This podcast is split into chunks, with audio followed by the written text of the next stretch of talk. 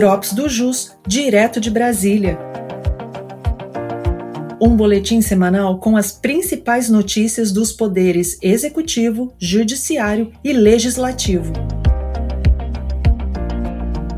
Olá, eu sou Vitor Hugo, advogado da Unidade de Brasília, e neste episódio vou compartilhar com vocês as principais informações da última semana.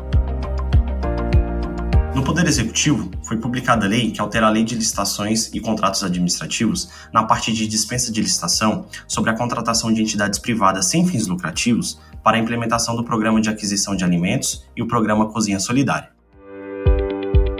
No Poder Judiciário, o TRF1 publicou a alteração da composição na Corte Especial em razão da aposentadoria e do pedido de saída de alguns desembargadores, passando a integrar o colegiado o desembargador João Luiz de Souza, a desembargadora Gilda Sigmaringa Seixas e o desembargador Jamil de Jesus Oliveira. No Poder Legislativo, a Câmara dos Deputados noticiou a proposição de projeto de lei complementar que altera o Código Tributário Nacional para permitir a compensação de créditos tributários objetos de decisões com força vinculante, firmadas em repercussão geral pelo STF ou recurso especial repetitivo pelo STJ.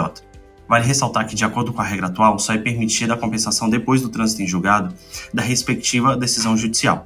O texto ainda será analisado pelas comissões de Finanças e Tributação, pela Comissão de Constituição e Justiça e de Cidadania, ACCJ, e, caso seja aprovado, seguirá para o plenário da Câmara dos Deputados.